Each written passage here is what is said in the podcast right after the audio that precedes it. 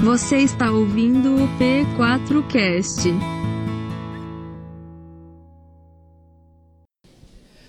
Graças e paz, amém? amém? Glória a Deus. Bom que você está aqui. Bom poder te ver nessa noite. É bom poder estar junto contigo como igreja de Cristo.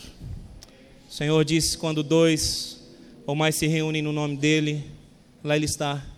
E o Senhor está aqui, tão certo quanto ar que nós respiramos. Amém.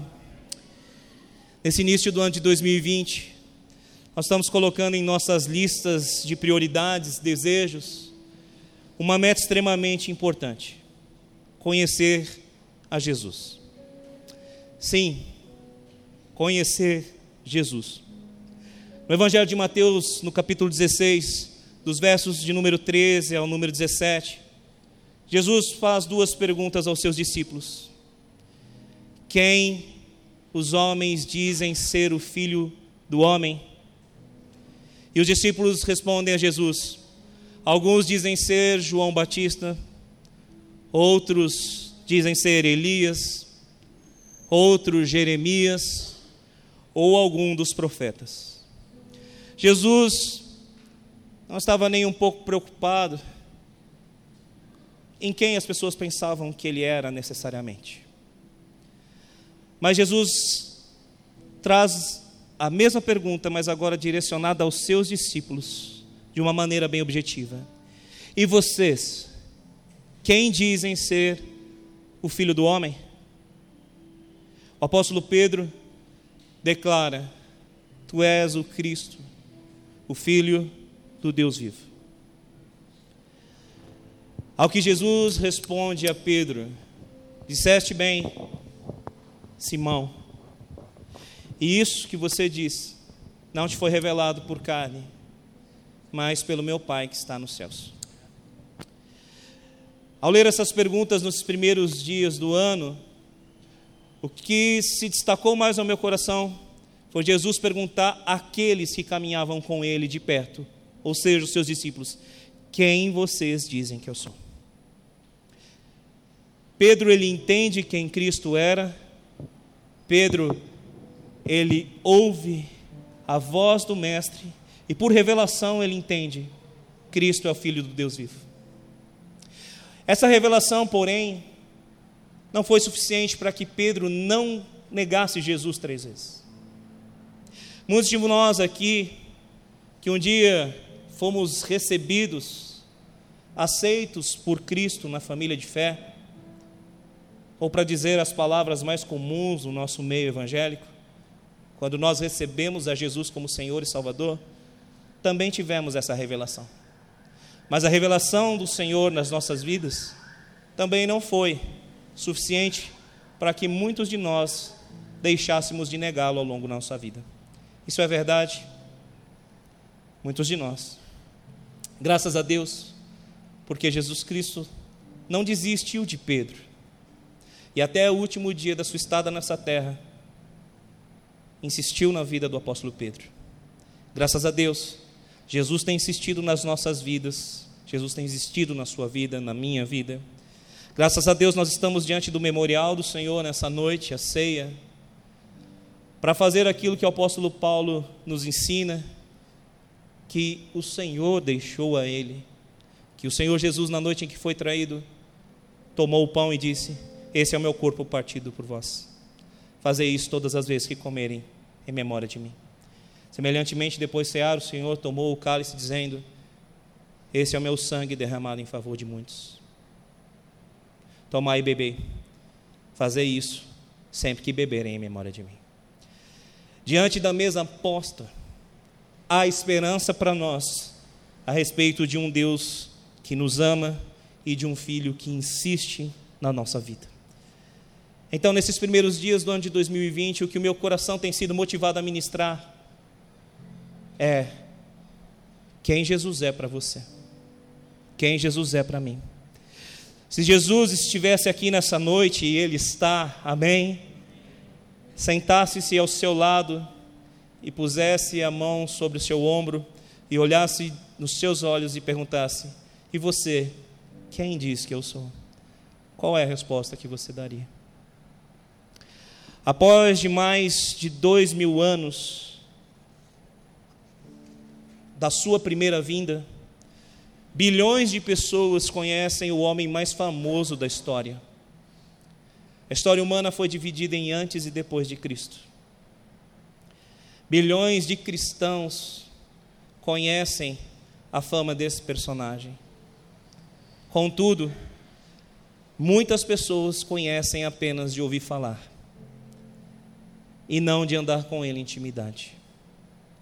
Verdade é esta, que nós vivemos num país que é extremamente cristão, maioria ainda católica, segunda maioria no Brasil é evangélica, mas vivemos num país de desigualdade, de injustiça, e muitas vezes praticadas por pessoas que dizem que conhecem a Jesus. Conhecer Jesus muito mais do que saber quem é o que dividiu a história ao meio, é viver aquilo que ele ensinou. Nestes dias, assim como foram naqueles dias em que ele andava pelas ruas de Jerusalém, da Galileia, e por onde quer que ele andasse, as multidões o seguiam. Muitos viram seus milagres e outros tantos foram alvos dos seus milagres. Teve poucos homens que realmente puderam conhecê-lo com intimidade. Podemos dizer a respeito de Pedro, a respeito de João e a respeito de um discípulo tardio chamado Paulo. Agora, conhecer Jesus de maneira íntima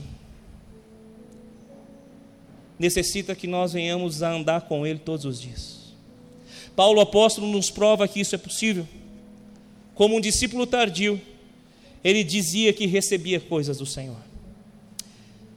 E na vida de Paulo apóstolo se cumpriu a promessa de Jesus que disse: Aquele que tem os meus mandamentos e guarda, esse é o que me ama. E se alguém me ama, será amado do meu Pai.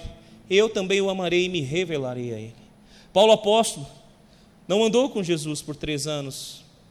Paulo apóstolo, como já disse aqui, é um discípulo tardio mas recebeu revelações de Cristo de maneira muito poderosa. Jesus quer se revelar a você também aqui, porque você pode não ter andado com Ele, mas há uma bem-aventurança e uma bênção sobre a sua vida. Bem-aventurado os que não viram, mas creram. Seus olhos físicos não contemplaram o Messias, mas com seus olhos espirituais você pode vê-lo aqui e agora presente em nosso meio. E mais do que vê-lo, você pode tocá-lo e mais do que tocá-lo, você pode andar com ele.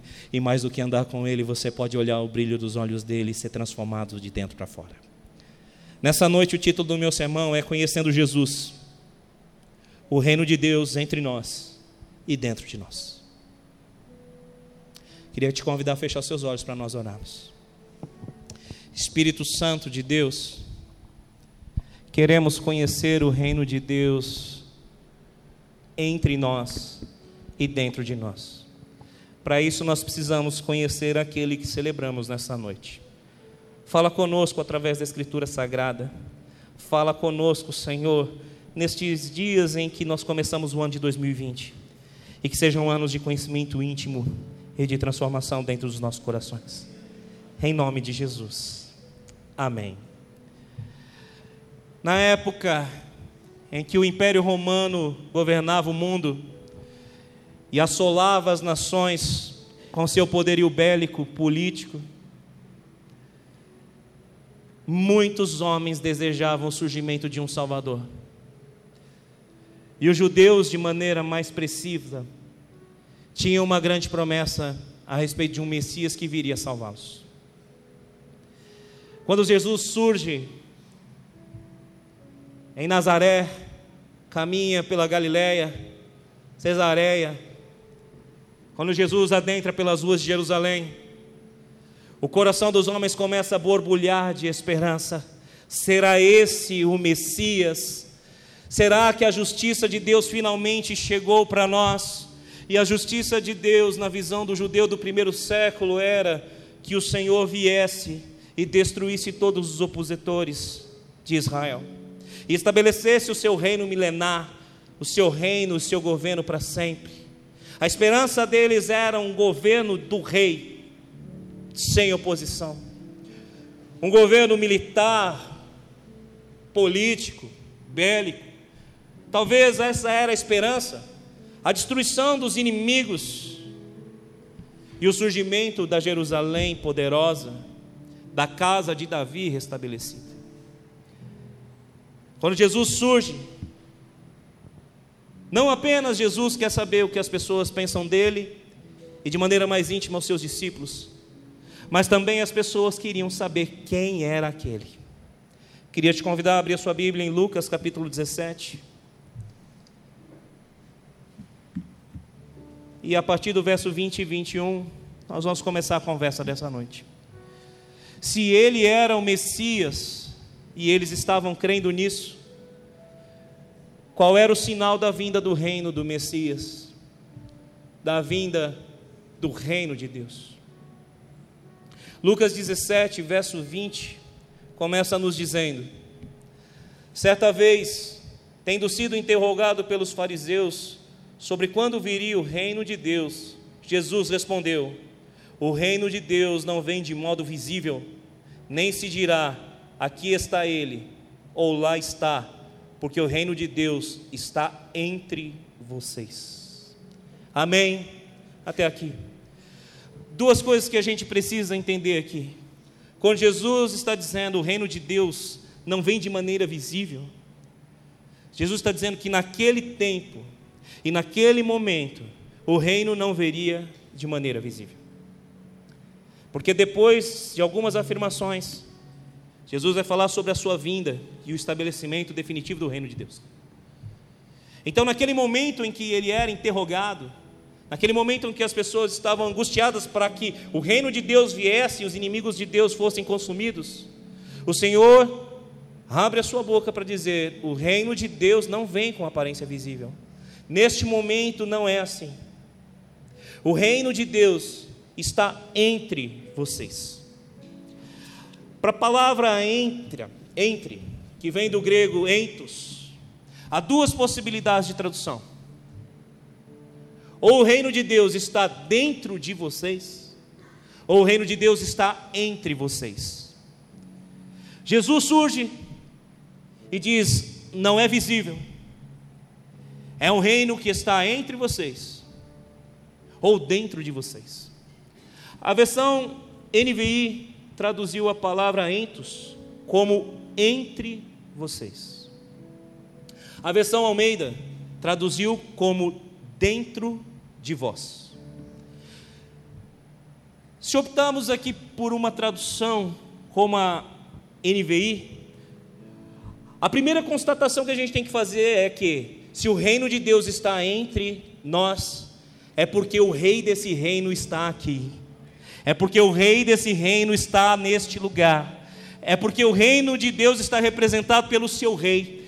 E Jesus começa a perdoar pecados, Jesus começa a curar enfermidades físicas e emocionais, Jesus começa a anunciar o arrependimento, Jesus começa a dizer: vão, preguem, anunciem as boas novas, expulsem os demônios, curem o enfermo e digam: rei, o reino de Deus está próximo. Então Jesus, quando surge, o reino de Deus estava entre eles, sim.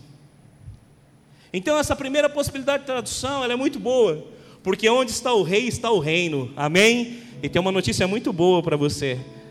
Dois ou mais reunidos, o rei está presente. Então o reino de Deus está aqui. Amém? Então há libertação, há cura, há restauração, há salvação, há tudo que Jesus conquistou na cruz para nós disponível aqui nessa noite. Você crê? Diga amém. Na segunda possibilidade de tradução, dentro de vós, significa que o reino de Deus está literalmente dentro das pessoas. Esse é um reino que o apóstolo Paulo vai dizer que não é comida e nem bebida, mas é o reino de paz, justiça e alegria no Espírito Santo. Amém? Quando você olha para esse mundo, você consegue enxergar paz, você consegue enxergar justiça, você consegue enxergar alegria no Espírito Santo? Se nós olharmos para esse mundo, nós vamos dizer: o reino de Deus não está aqui. Agora, se você olhar para dentro de você, existe paz, existe justiça e existe alegria no Espírito Santo, então o reino de Deus está dentro de vocês. Então pouco importa aqui qual é a tradução mais exata. Se Jesus está entre nós, o reino de Deus está presente em nosso meio, e as coisas que acontecem quando o reino de Deus está presente são maravilhosas. Amém? Você entende isso? Se o reino de Deus está dentro de nós, também pouco importa. Porque a paz, a justiça e a alegria desse reino estão dentro de nós estão transformando a nossa vida. A paz, justiça e alegria de Deus, a alegria do Espírito Santo contaminam o nosso ser.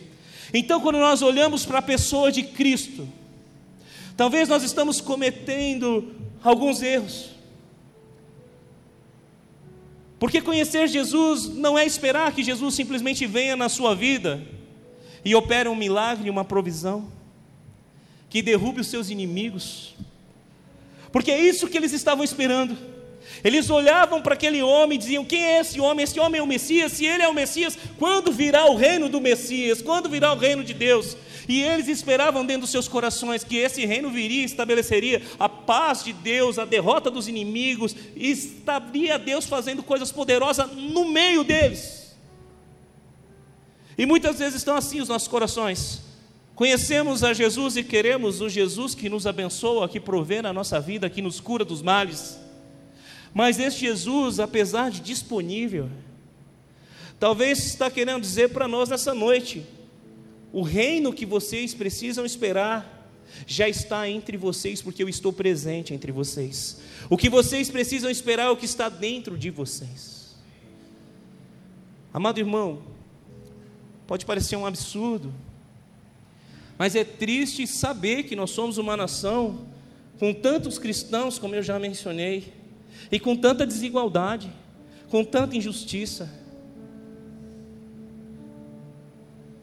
Nós fizemos uma postagem hoje no Instagram, falando sobre a ceia,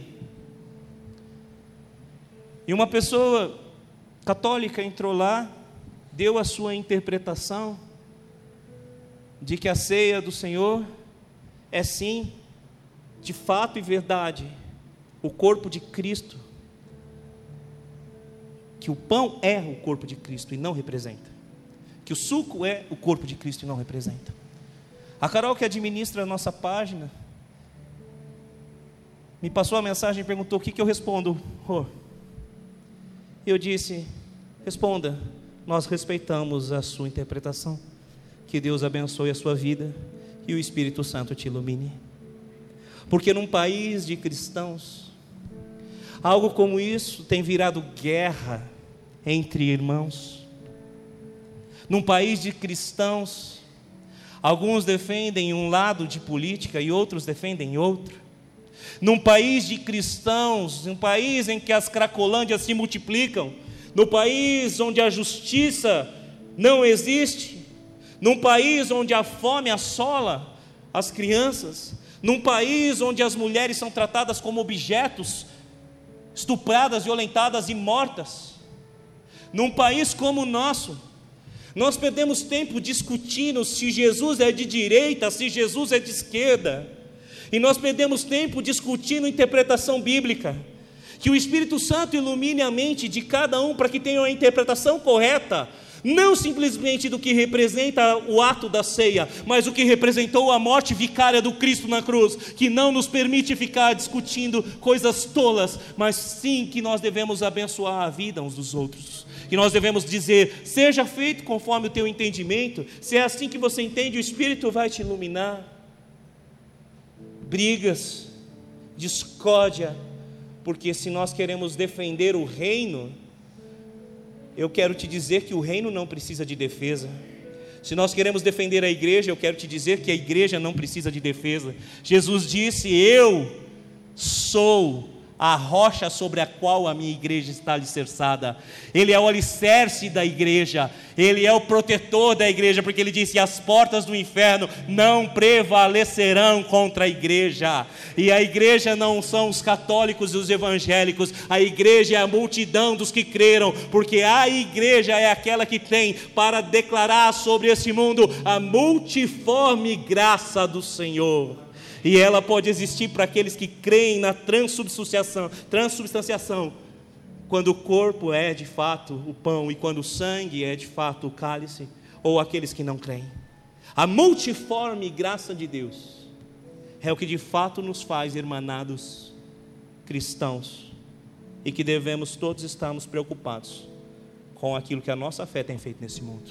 Amém. Conhecendo Jesus, o reino dentro de nós e o reino entre nós. É isso que precisa transformar a nossa vida. Salmo 103, verso 19, não precisa abrir, diz assim: O Senhor estabeleceu o seu trono nos céus, e como rei, domina tudo o que existe. Domina tudo o que existe, e tudo inclui o ser humano. O Senhor estabeleceu o seu reino, e o Senhor governa entre nós, e governa dentro de nós. Não importa se entre ou dentro, o que importa é que o reino de Deus, na pessoa de Cristo, precisa estar transformando a vida das pessoas, precisa estar transformando situações. Amados irmãos, chega desse discurso hipócrita e religioso. Nós precisamos ter um Jesus vivo e operante. De posse desse entendimento que a gente está falando aqui, o reino de Deus e a vinda desse reino estava provocando no meio das pessoas uma verdadeira revolução no modo de ser, no modo de viver e nas circunstâncias.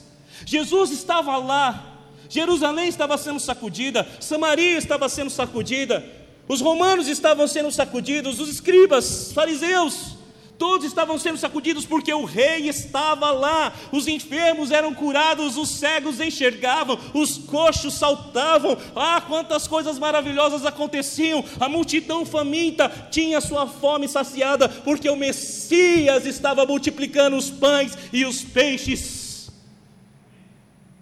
O reino de Deus que está em nós e entre nós verdadeiramente precisa mudar histórias e vida de pessoas, a começar por nossa própria história e vida.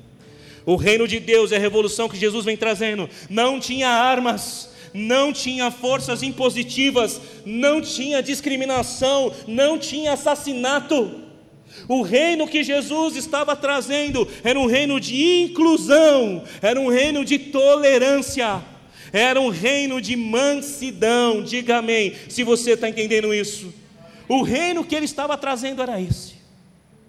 Quem é esse Messias para você? Quem é esse Jesus para você? Quem é esse rei cujo reino está dentro de você e está entre nós? O primeiro tópico do sermão de hoje é conhecendo Jesus para ser como ele o chamado de Deus para todos nós. Amado irmão, Deus chamou você para conhecer Jesus Cristo. E conhecer Jesus Cristo é andar de maneira próxima e íntima dele. Por isso que tantos cristãos não fazem diferença nesse país. Porque não querem andar em intimidade com ele. Abrindo um parênteses, eu acho que você viu esses dias que um programa humorístico, um grupo humorístico chamado Portas dos Fundos, fez uma campanha publicitária, um filme publicitário, que está no Netflix, que abordava o Natal com uma perspectiva gay, Jesus gay. Ah, isso fere a nossa fé, não fere? Você acha que Jesus precisa da sua defesa? O que você acha mais feia? Diante de Cristo Jesus? Aqueles que dizem que Ele é o falso Messias, aqueles que o crucificam. E para os quais Jesus diz: Pai, perdoa, porque eles não sabem o que fazem, ou Pedro que arranca a espada para cortar a orelha daquele que era o servo do sumo sacerdote.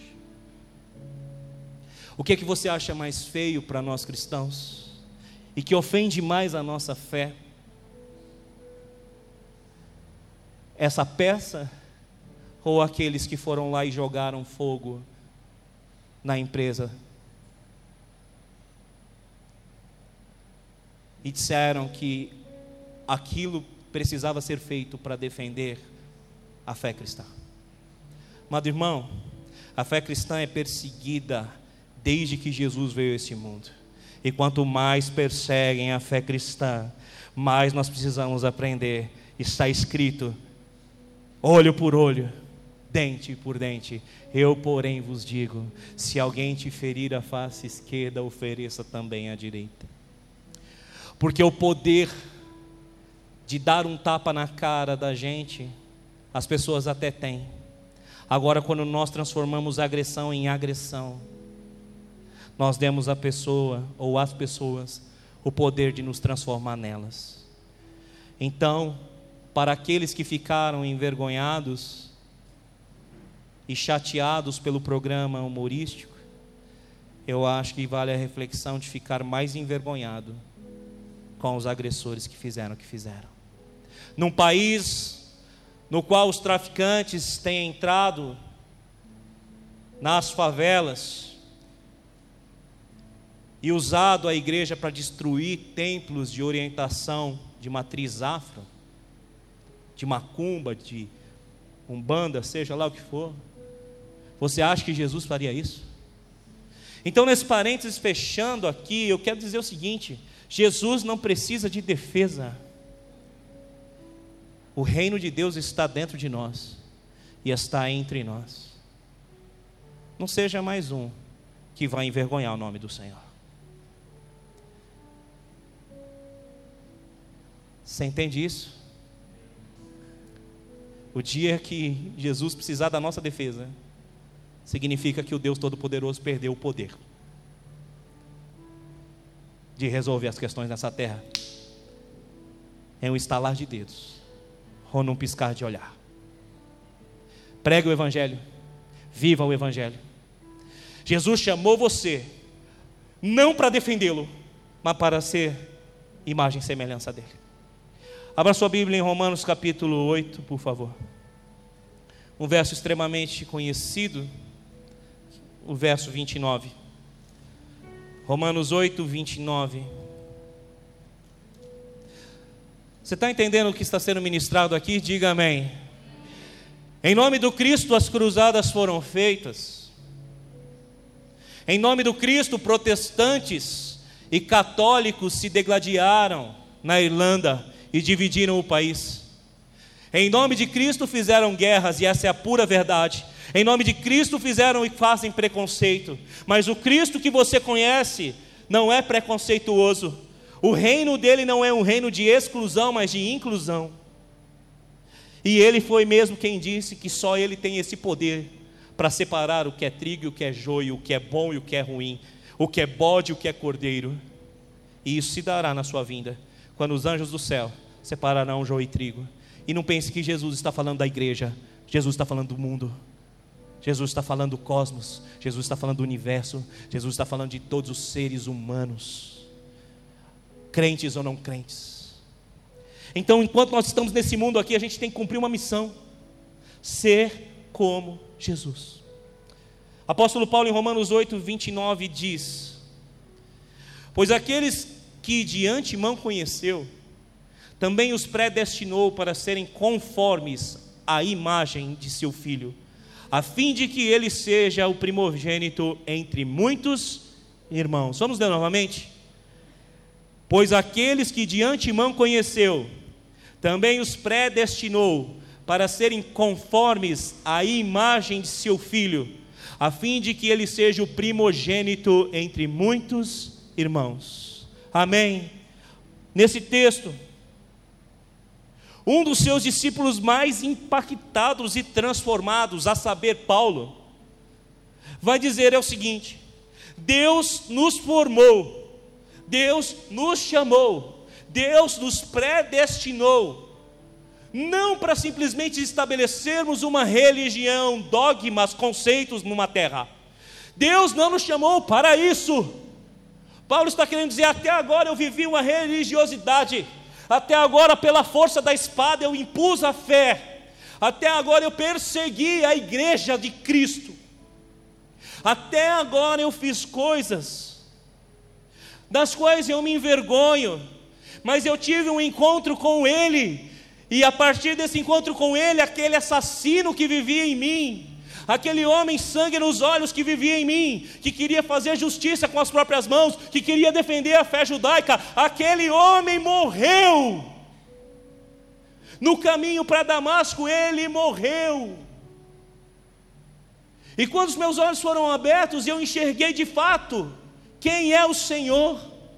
Então, de posse desse entendimento, eu, Paulo, posso dizer: um assassino como eu, arrependido como eu, um homem que perseguiu a igreja como eu, ele foi predestinado, escolhido para ser a imagem do Filho de Deus nessa terra. Você está entendendo isso? Diga amém.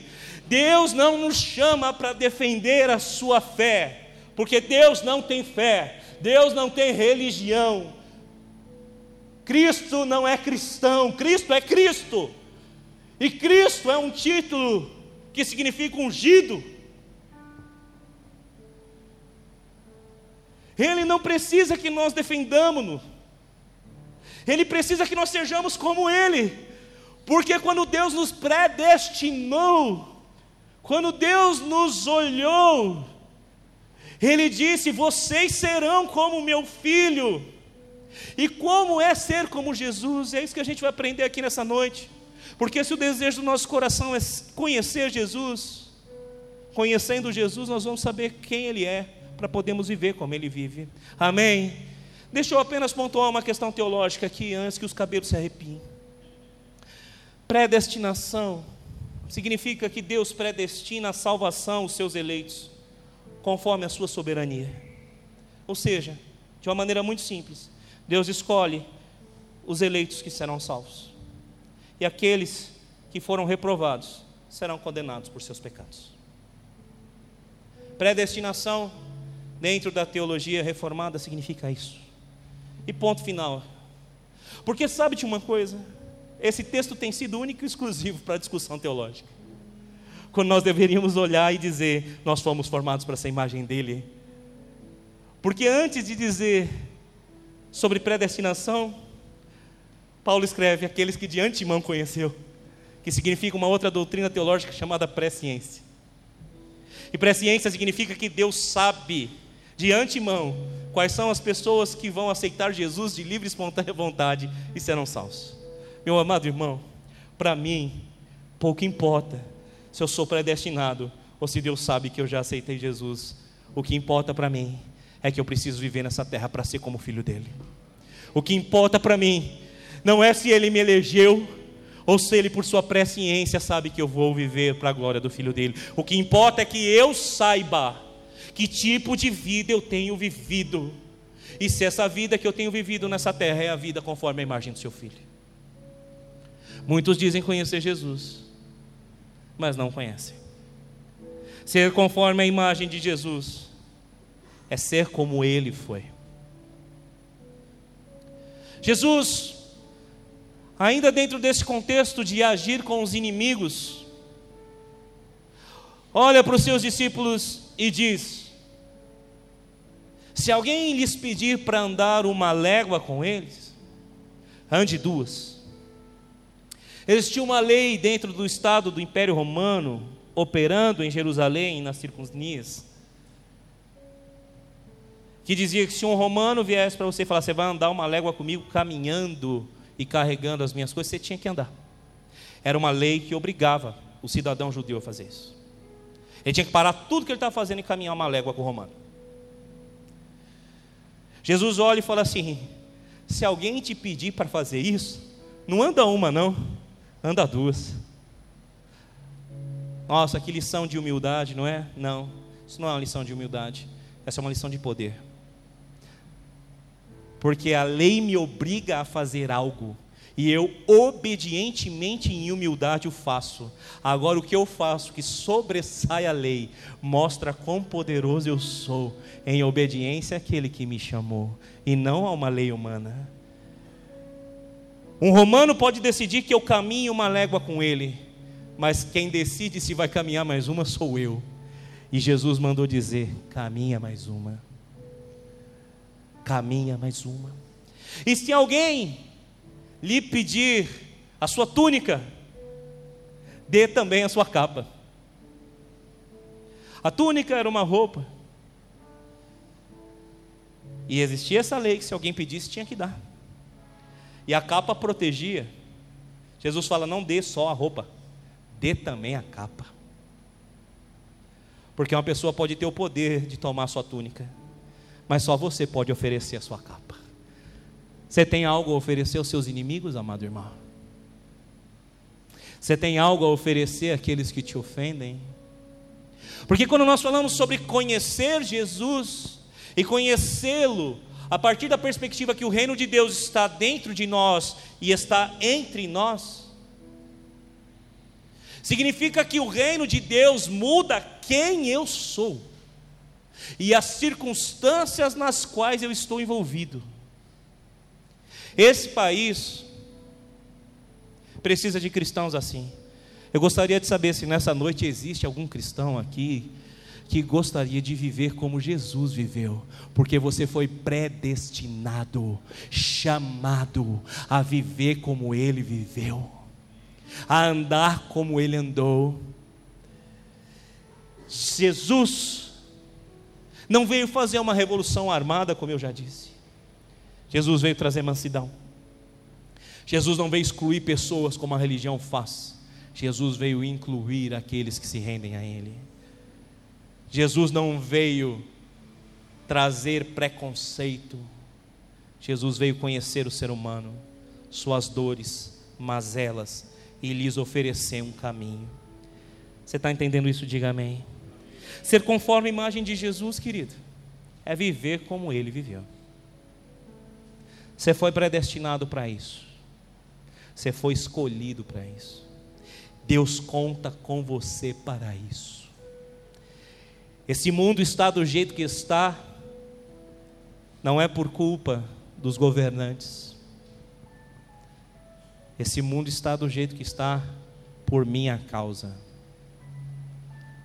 Porque se cada um mudar sua própria casa, nós podemos mudar o mundo comece a mudar sua casa.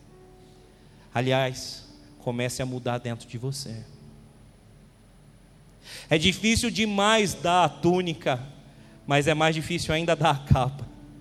É difícil ser obrigado a caminhar uma légua, mas mais difícil ainda é caminhar duas.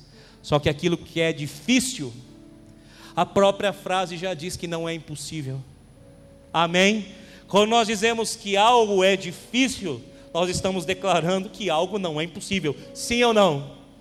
Essa é a realidade da frase que nós proferimos.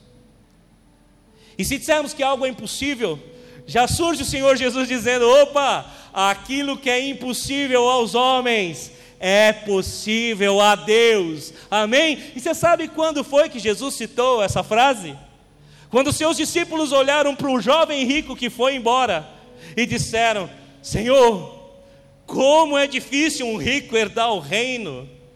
E o Senhor Jesus respondeu: De fato é difícil, é mais fácil passar um camelo pela fresta de uma agulha do que um rico entrar no reino dos céus. Mas aquilo que é impossível aos homens é possível a Deus, porque Ele salva os ricos, Ele salva os pobres, Ele salva os doentes, Ele salva os saudáveis, Ele salva todos aqueles que Ele deseja salvar através do poder do Espírito Santo, usando aqueles que foram predestinados, chamados, escolhidos, eleitos para plantarem a imagem do Cristo em sua vida e na vida das suas famílias. Amém. Então, o primeiro tópico do, do sermão fala sobre isso. Conhecendo a Jesus, entendendo que eu fui chamado, predestinado para viver como Ele. Conhecer Jesus, amado irmão, não se limita ao culto de domingo Conhecer Jesus, amado irmão, não se limita ao ministério dentro da igreja. Conhecer Jesus, amado, não se limita a ter uma Bíblia aberta no Salmo 23, no Salmo 91. Conhecer Jesus não se limita a conhecer textos bíblicos decore salteado. Conhecer Jesus implica em ter mudança de vida de dentro para fora e transformar os ambientes nos quais nós estamos inseridos, porque o reino está dentro de mim e também está ao redor da onde eu estou, entre os quais eu estou. Diga amém se você entende isso. Essa igreja, você e eu, precisamos entender que as nossas casas precisam começar a ter transformação. E para isso algo precisa acontecer, acontecer dentro de nós e mudar dentro de nós. O segundo tópico do meu sermão nessa noite é conhecendo Jesus para ser como Ele. A transformação dentro de nós e entre nós. Como acontece isso tudo que a gente está falando? Irmãos, quando a gente está conhecendo Jesus de verdade, mudanças começam a acontecer em nossas vidas e na nossa personalidade. Entre nós e no meio daqueles que convivem conosco.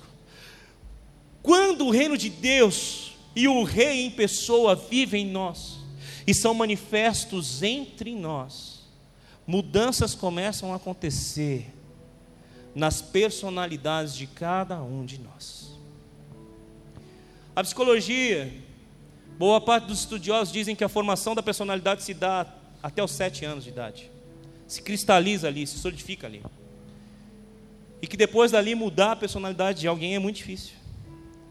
E isso é uma verdade, mas não é impossível. Mudanças dentro de nós não são impossíveis de acontecer. Diga amém se você está entendendo isso.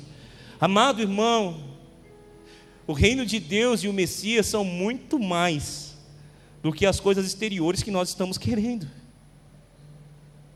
Os fariseus queriam um reino com aparência visível. Os discípulos queriam um reino com aparência visível. Os que sofriam queriam um reino com aparência visível. E Jesus está dizendo: não é para agora, porque o reino de Deus está dentro de vocês, está entre vocês. Dois mil anos se passaram após a primeira vinda, e nós estamos ainda cometendo o mesmo erro. Esperar mais as grandes coisas, os grandes milagres. Nós estamos esperando o Senhor Jesus descer sobre os montes das oliveiras e o monte fender de alto a baixo. Nós estamos esperando o Messias chegar, nós estamos esperando as coisas do reino acontecer, mas enquanto isso não acontece, Jesus disse: esse evangelho do reino será pregado em todo o mundo, e então virá o fim. O evangelho do reino é o evangelho que transforma a minha personalidade. É o evangelho que transforma na essência do meu ser quem eu sou e como eu vivo. As mudanças dentro de nós, preste bastante atenção nisso agora, não impactam somente as nossas vidas. As mudanças dentro de nós impactam a vida de todos aqueles que circulam a nossa vida. Porque o reino está dentro e entre. Eu queria falar um pouquinho nessa noite sobre a personalidade transformadas de alguns dos discípulos. Você sabe por que o Evangelho chegou para você? Porque aquilo que Jesus falou e fez foi tão poderoso, mas tão poderoso, mas tão poderoso, que virou homens do avesso, que pegou seres humanos e os revirou totalmente O Evangelho chegou até nós,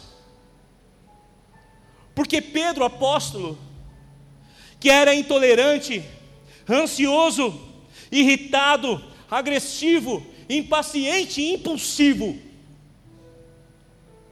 sofreu uma grande mudança no seu interior. Eu queria que você abrisse sua Bíblia comigo no Evangelho de Mateus, no capítulo 26. Você está entendendo tudo que está sendo dito aqui até agora? A gente está falando sobre o reino de Deus dentro de nós, entre nós, de mudanças profundas, que impactam não somente as nossas vidas, mas as vidas de todos que estão ao nosso redor. Sabe, irmãos, é muito triste Saber que tem pessoas que passam suas vidas dentro de uma igreja e não conseguiram nunca entrar no Santo dos Santos, nunca conseguiram entrar no lugar da intimidade com Jesus, nunca conseguiram entrar lá, porque aquele que entra no Santo dos Santos, aquele que entra na intimidade do Cristo e conhece o Cristo, não pode permanecer mais a mesma pessoa. E aqui eu não estou falando de pecado. O pecado é consequência da mudança de personalidade e caráter que Cristo quer imprimir na sua vida e na minha. O pecado que nós vencemos é consequência dessa mudança e do governo de Deus nas nossas vidas. Mas até isso acontecer, você precisa diariamente entrar no Santo dos Santos no lugar secreto e dizer: Senhor, tu me sondas e me conheces, tu sabes quando assento e eu levanto, tu esquadrinhas o meu andar, o meu deitar, tu conheces todos os meus caminhos. A palavra não me chegou à boca e tu já conheces, Senhor. Tu já sabes. Então alcança dentro de mim o meu coração e vem transformar ainda a minha vida. Vem mudar o meu interior. Mateus capítulo 26, verso 31. Você conhece bem esse texto. Então Jesus lhe disse: Ainda essa noite todos vocês me abandonarão, pois está escrito: Ferirei o pastor e as ovelhas do rebanho serão dispersas. Mas depois de ressuscitar, irei adiante de vocês para Galiléia. Pedro respondeu: Ainda que todos te abandonem, eu nunca te abandonarei. Respondeu Jesus: Asseguro-lhe que ainda nesta noite, antes que o galo cante, três vezes você me negará. Mas Pedro declarou: Mesmo que seja preciso que eu morra contigo, nunca te negarei. E todos os outros disseram o mesmo. Olha esse homem, essa personalidade do Pedro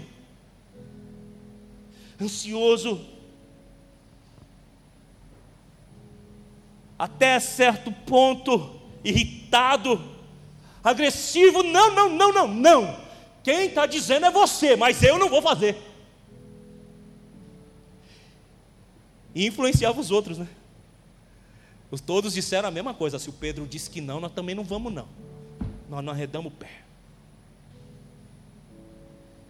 Amado irmão, você acha que Pedro estava mentindo para Jesus? Pedro estava falando a verdade. Ele não ia abandonar. Só que uma pessoa só descobre quem ela é quando de fato ela enfrenta o medo. Você só vai saber quem você é quando você enfrentar talvez a maior dor da sua vida. Por isso é muito fácil dizer assim: eu no lugar daquele outro não faria isso, será? Eu, no lugar daquele, não faria aquilo. Será? Amado irmão, a nossa vida já é suficientemente complexa para a gente cuidar só dela. E a gente quer cuidar da vida dos outros ainda? Vamos olhar para dentro de nós um pouco. Na sua personalidade, Pedro está dizendo: Eu não vou, mas Jesus está dizendo: Você vai. Nas nossas personalidades, nós estamos dizendo: Eu nunca faria isso, mas nós estamos sempre fazendo aquilo que dizíamos não fazer. É verdade ou é mentira isso? Mas Jesus não discute com Pedro. Jesus deixa Pedro com as suas próprias palavras. E você sabe a história. Pedro nega Jesus três vezes. Agora, sabe o que é mais lindo de Jesus? Ele não despreza ninguém por sua personalidade. É Evangelho de João, capítulo 21, abre comigo. Será que Pedro aprendeu e a sua personalidade começou a mudar?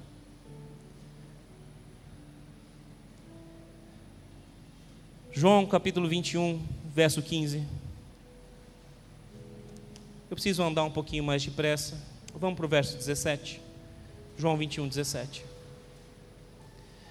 Pela terceira vez, ele lhe disse: Simão, filho de João, você me ama? Pedro ficou magoado por Jesus lhe ter perguntado pela terceira vez: Você me ama? Ele disse: Senhor, tu sabes todas as coisas e sabes que te amo. Até aqui. Pedro ficou triste. E por que Pedro ficou triste, irmão? Na língua grega, a gente vê Jesus usando uma palavra para você me ama ou me ama, que é agapau. E que dentro das principais traduções, agapau é o amor de sacrifício, é o amor que leva à morte. Jesus pergunta para Pedro: Pedro, você me ama a ponto de morrer por mim? E a resposta de Pedro é: Eu gosto de você. Jesus pergunta: Você me aga pau? E Pedro responde: Eu te filéu. Você me ama a ponto de morrer por mim? Eu gosto de você. Duas vezes Jesus pergunta a Pedro: Você me ama a ponto de morrer por mim? E nas duas vezes Pedro afirma categoricamente: Eu gosto de você. Já pensou você perguntando para sua esposa: Você me ama? E ela falando: Eu gosto de você. Como é que você recebe isso? Ou perguntando para o marido: Você me ama? E ele fala: Eu gosto de você. Como é que a gente receberia isso? Você sabe como Jesus recebeu esse gosto de você? Eu confio em você agora, Pedro agora eu confio em você. Por isso vá e apacenta as minhas ovelhas. Sabe por quê? Porque aquele cara que não se conhecia e disse: Eu vou morrer por você, teve a coragem de olhar na cara de Jesus e falar: Eu não sou esse homem capaz de morrer mais. Eu achei que eu era, mas eu não sou, por isso eu tenho que te dizer: Eu gosto de você. E sabe por que Pedro ficou triste? Porque a última pergunta de Jesus para ele não é mais agapau, é filéu. Pedro, você gosta de mim? E Pedro responde: Tu sabes todas as coisas e sabe que eu gosto de você. Mas Jesus não fica triste. E Jesus fala: Apacenta o meu rebanho, Pedro. Sabe de uma coisa? Quando Jesus transforma a personalidade de um homem, Jesus não precisa que esse homem use máscaras. Porque esse homem, a partir do momento que tem a personalidade transformada, sabe que Jesus conhece todas as coisas. Não há nada que você e eu possamos esconder dele. Mas a obra que ele quer fazer em nossa vida é que nós venhamos a admitir quem nós somos e quão falho nós somos e o quão dependentes dele nós somos. Diante da mesa posta, amado irmão, quem Jesus é para você. É aquele que te faz ganhar dinheiro? Pastor. É aquele que te faz arrancar o couro das ovelhas dele? Pastor. É aquele que te faz ter uma posição de humilhar os outros? Líder.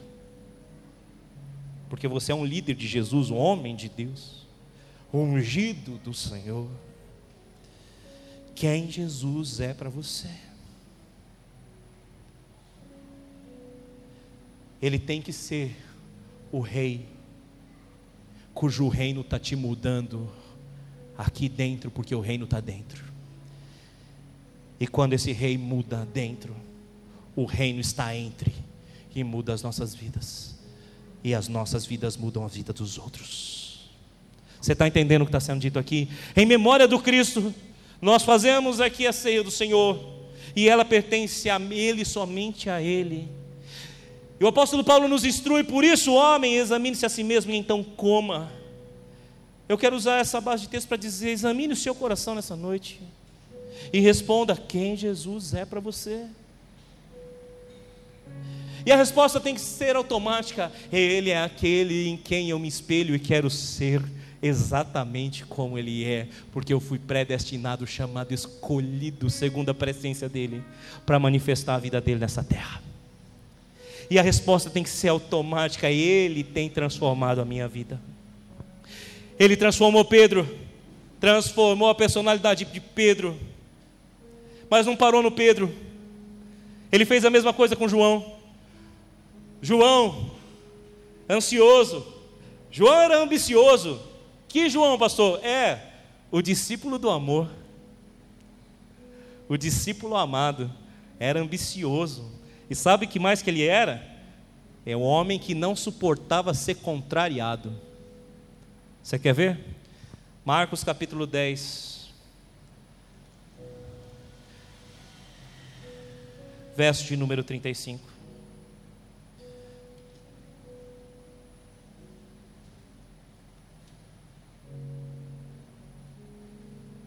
Nisso, Tiago e João, filhos de Zebedeu, aproximaram-se dele e disseram: Mestre, queremos que nos faças o que vamos te pedir.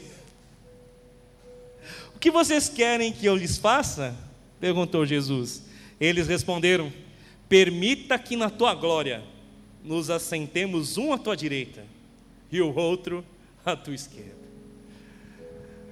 O discípulo do amor ambicioso, o discípulo do amor, querendo usar da estrutura política que ele estava para assumir cargos altos.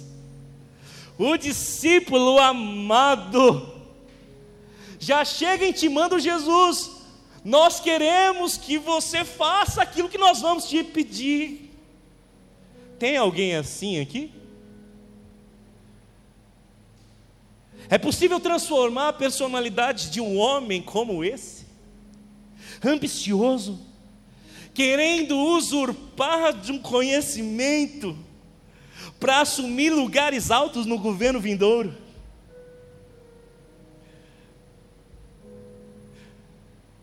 Olha o verso 41. Quando os outros dez ouviram essas coisas, ficaram indignados com Tiago e João. Por que, que eles ficaram indignados? Porque só tem dois lugares, é a direita e a esquerda. E agora? Quem vai sentar onde aqui nesse negócio?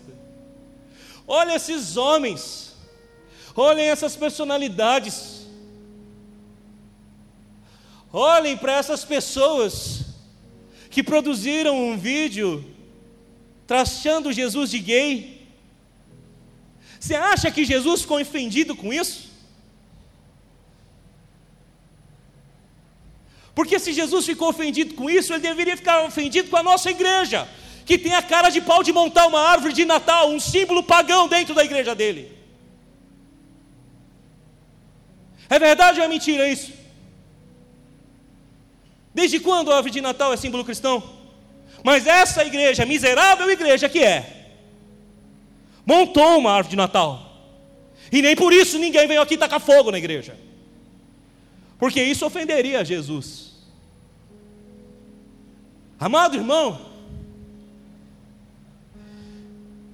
João e Tiago eram chamados Boanerges, que significa filhos do trovão. Gente boa, né? O filho do trovão, um querendo sentar à direita, outro à esquerda. Amado irmão, abra o teu coração.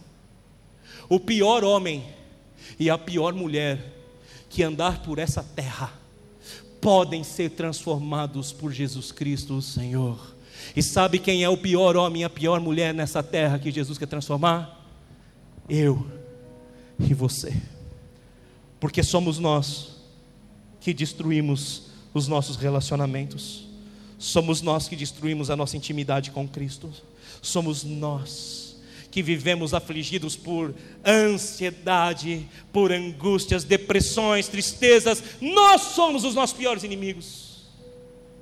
E somos nós que Jesus quer transformar. Jesus quer transformar a sua vida de dentro para fora, para que o reino esteja dentro e esteja entre. Amém. E era um homenzinho que não suportava ser contrariado. Lucas capítulo 9. O tal do João era bravo, cara. O tal do João acho que era corintiano, não é possível. Tinha cara de bonzinho, mas acho que não era bonzinho não. Lucas capítulo 9, verso de número 51.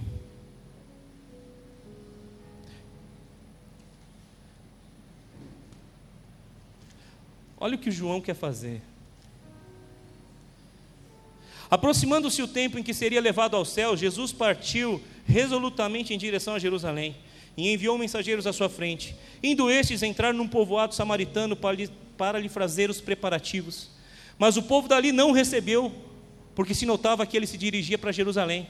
Ao verem isso, os discípulos Tiago e João perguntaram: Senhor, queres que façamos cair fogo do céu para destruí-los? O discípulo do amor, gente, querendo jogar fogo nas pessoas. O discípulo do amor e o seu irmão, os filhos do trovão, que viram paralíticos serem curados, que viram cegos enxergarem, que viram o Senhor Jesus perdoar uma mulher pega em flagrante adultério. Esses homens que estão recebendo amor querem fazer o quê? Jogar fogo nos outros. Você acha que Jesus tivesse presente nos dias de hoje, ele ia aprovar que o João fosse tacar fogo lá no Porta dos Fundos? Hã? Os caras não queriam receber Jesus. E os discípulos dele queriam tacar fogo. E sabe o que Jesus fez? Mas Jesus, voltando-se, os repreendeu, dizendo: Vocês não sabem de que espécie de espírito vocês são, pois o filho do homem não veio para destruir a vida dos homens, mas para salvá-los. E foram para outro povoado. O filho do homem não veio destruir nada, ele veio salvar o mundo perdido. Você está entendendo o que está sendo dito aqui? Diga amém.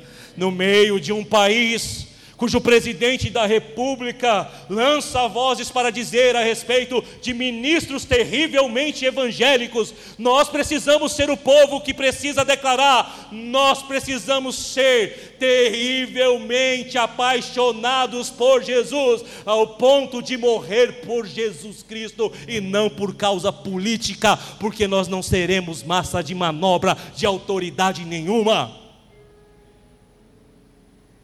Você está entendendo? Diga amém. Nós não estamos em tempo de eleição. As eleições acabaram. O presidente está eleito. Agora a igreja não virou massa de manobra do presidente da República. E se você é ou está se tornando massa de manobra dele, cuidado. Dele ou de qualquer outro. Porque Jesus tem os seus métodos e a sua maneira de fazer as coisas. Amém. Abra o coração. Jesus está voltando. E Jesus não espera um ministro terrivelmente evangélico. Jesus espera uma esposa apaixonada terrivelmente por ele. Uma noiva disposta a morrer por ele e não a matar por ele. Você está entendendo? O filho do homem não veio destruir a vida dos homens João, o terrível, o filho do trovão, escreve algo em 1 João, capítulo 2, verso 1. Vai comigo lá. 1 João, capítulo 2, verso 1. Eu vou ler rapidinho, amém? Eu preciso andar. Meus filhinhos, escrevo essas coisas para vocês, para que não pequem. Se, porém, alguém pecar, temos um intercessor junto ao Pai, Jesus Cristo, o justo. Você está entendendo como esse homem muda? Ele quer jogar fogo nos samaritanos. E lá mais na frente, sua personalidade é tão transformada, o seu homem interior é tão mudado, que ele olha para aqueles homens aos quais ele escreve a sua epístola e diz: Meus filhinhos. Com quem será que ele aprendeu a chamar assim? Meus filhinhos.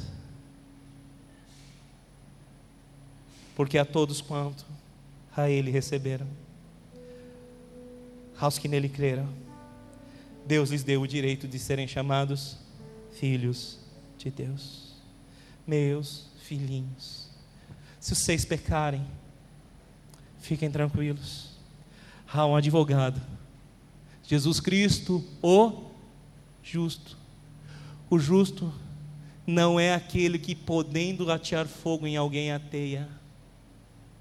O justo é aquele que, podendo fazê-lo, não o faz para dar oportunidade de arrependimento. Você está entendendo? Diga amém. Olha como Jesus vai transformando Pedro. Olha como Jesus vai transformando João. E eu queria finalizar em Paulo. Porque o reino de Deus está dentro de nós.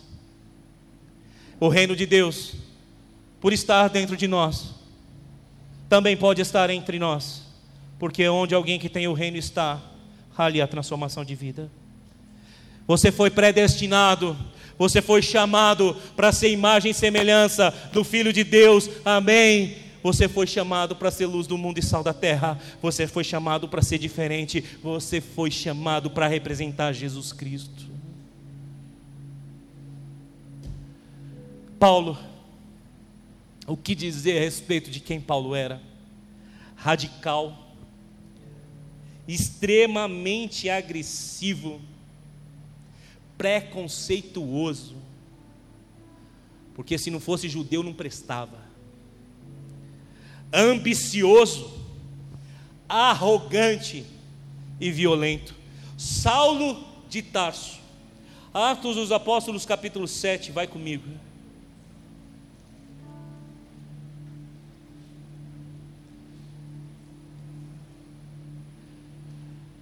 Atos dos Apóstolos, capítulo 7, verso de número 58 a 60.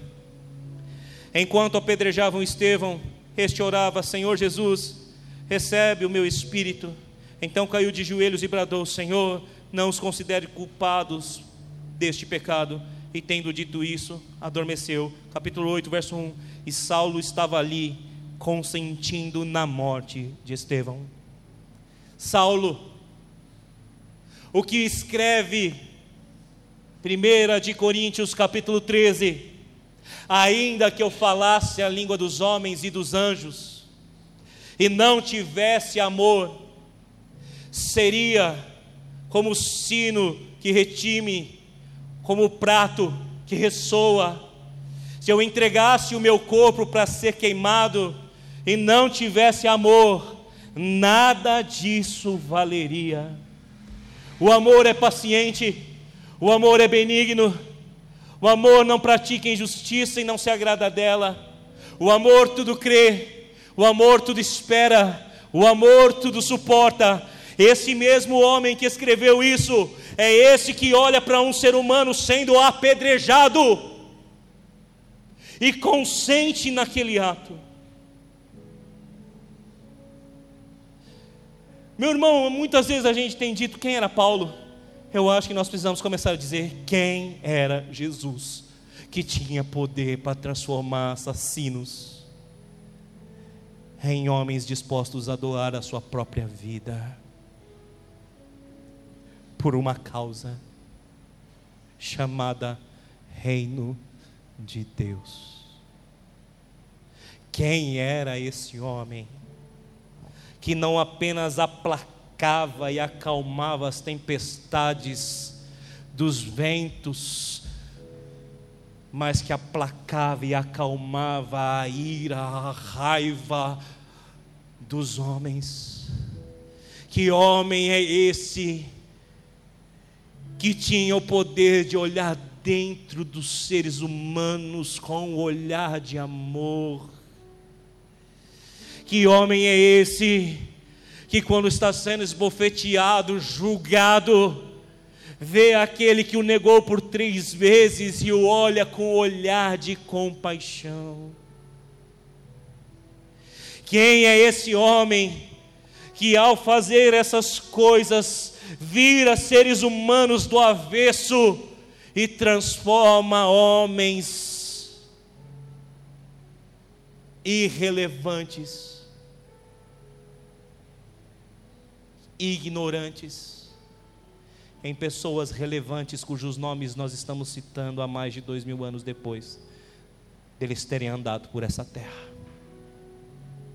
Esse homem está aqui, e se ele pôde transformar Pedro, se ele pôde transformar Jesus, se ele pode transformar João,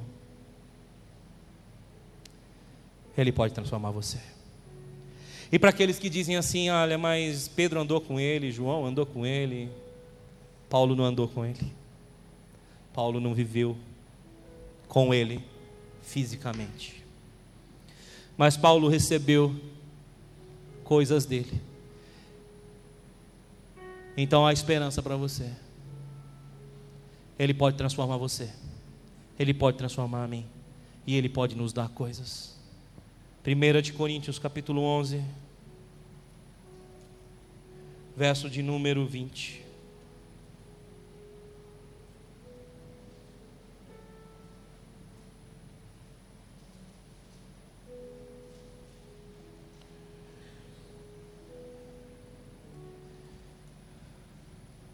Primeira de Coríntios, capítulo 11, verso de número 20.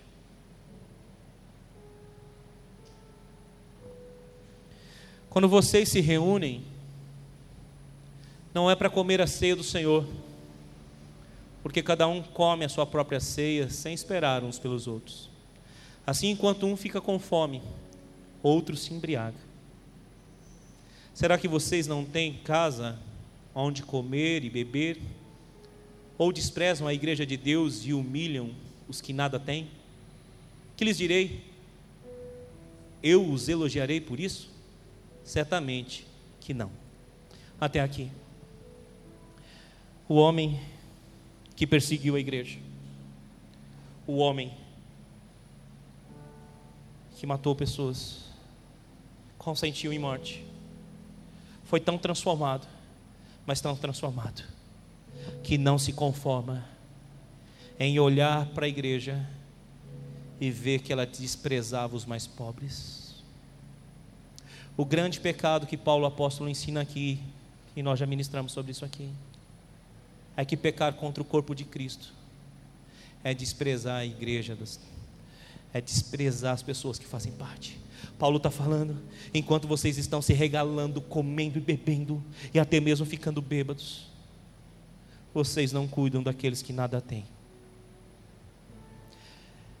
E Paulo, transformado por Jesus, vai proferir um mistério aqui, no verso 23: Pois recebi do Senhor o que também lhes entreguei que o Senhor Jesus, na noite em que foi traído, tomou o pão e, tendo dado graças, o partiu e disse: Isso é o meu corpo que é dado em favor de vocês.